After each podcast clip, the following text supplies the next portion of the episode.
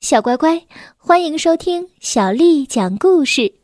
我是杨涵姐姐，我们来听瘦先生的故事。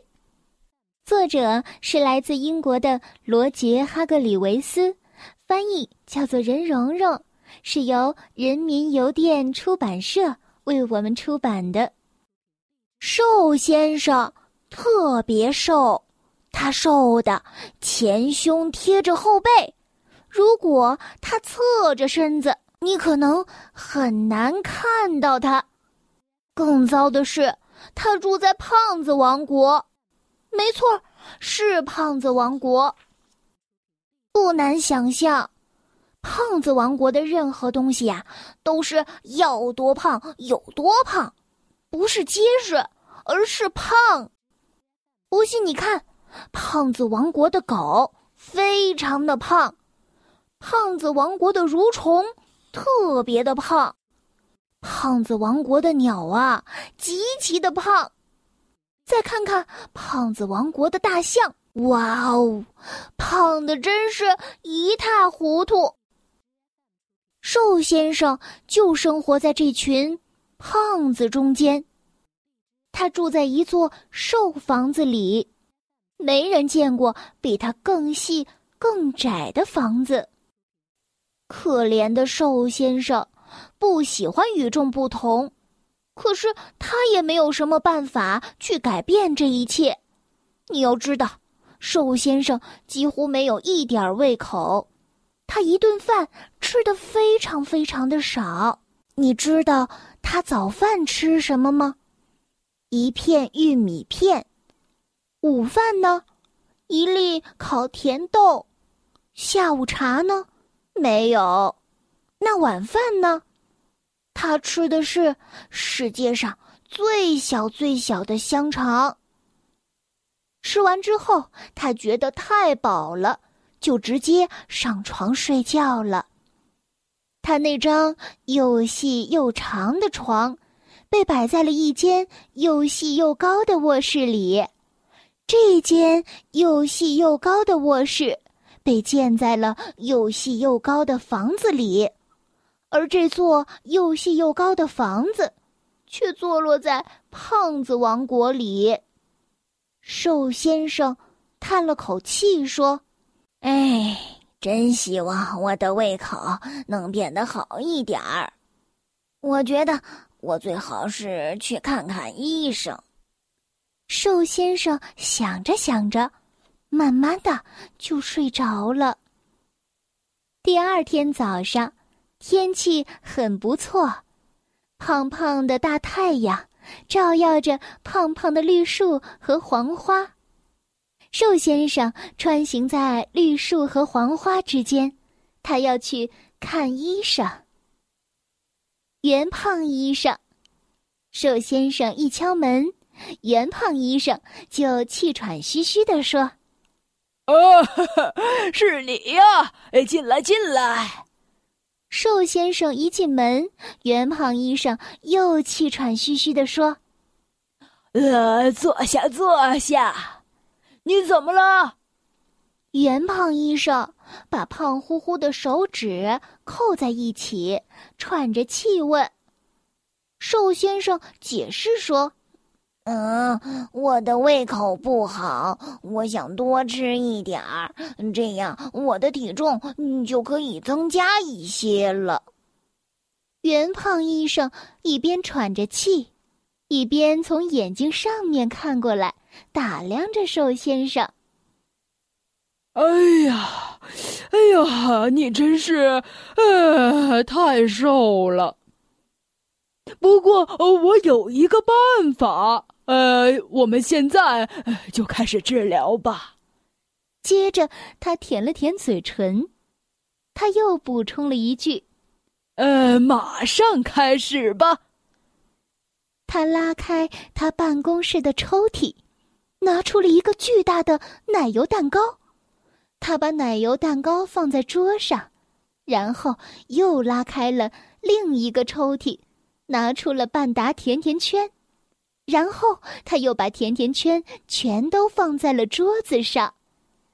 接着，他又拉开了一个抽屉，拿出了一沓葡萄干面包。他把葡萄干面包全都放在了他面前的桌子上。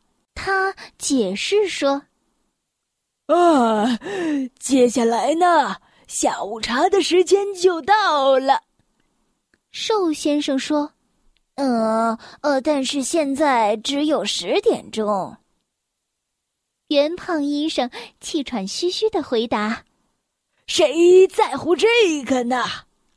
二话没说，圆胖医生和瘦先生就吃了起来。瘦先生只吃了一点儿奶油蛋糕、一点儿甜甜圈、面包屑和一颗葡萄干儿。胖医生把剩下的东西全都吃光了。胖医生喘着气说：“呃，哎呀，嗯。”噗的一下，他把最后一个葡萄干面包塞进了嘴巴里，接着又看了看瘦先生。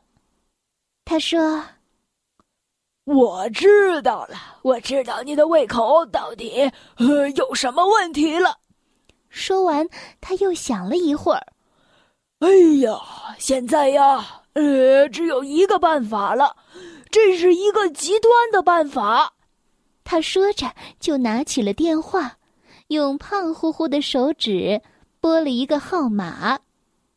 在一百英里之外，电话响了，叮铃铃，叮铃铃，一个声音说道：“嘿，你好啊，这是谁的声音呢？”“我是贪吃先生。”贪吃先生听圆胖医生说明了情况之后。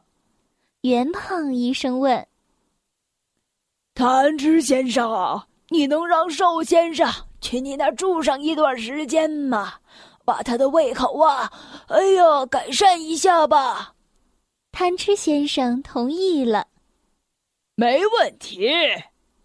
于是，瘦先生住进了贪吃先生的家里，他在那儿住了一个多月，在这段时间里。贪吃先生真的把瘦先生的胃口给变大了。就这样，到了月底之后，瘦先生回家了，他别提多高兴了。瘦先生的肚子变大了。对于瘦先生来说，拥有一个大肚子是他朝思暮想的事情，他忍不住笑出了声。嗯，没想到我竟然也能长出这样大的肚子。瘦先生为自己的大肚子感到十分的自豪，他决定顺路去看望一下袁胖医生。袁胖医生喘着气，上下打量着瘦先生。呃，呃，恭喜你！我想跟你说呀，我们必须庆祝一下。说着，袁胖医生就拉开了办公桌的抽屉。这就是瘦先生的故事。小乖乖，今天的故事就为你讲到这儿了。如果你想听到更多的中文或者是英文的原版故事，欢迎添加小丽的微信公众账号“爱读童书妈妈小丽”。接下来又到了我们读诗的时间了。今天为你读的是《莲花坞》，作者王维。莲花坞，王维。日日采莲去，洲长多暮归。弄篙莫溅水，畏湿红莲衣。莲花坞，王维。日日采莲去，洲长多暮归。弄篙莫溅水，畏湿红莲衣。莲花坞，王维。日日采莲去，洲长多暮归。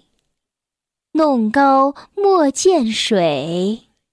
未湿红莲衣。晚安。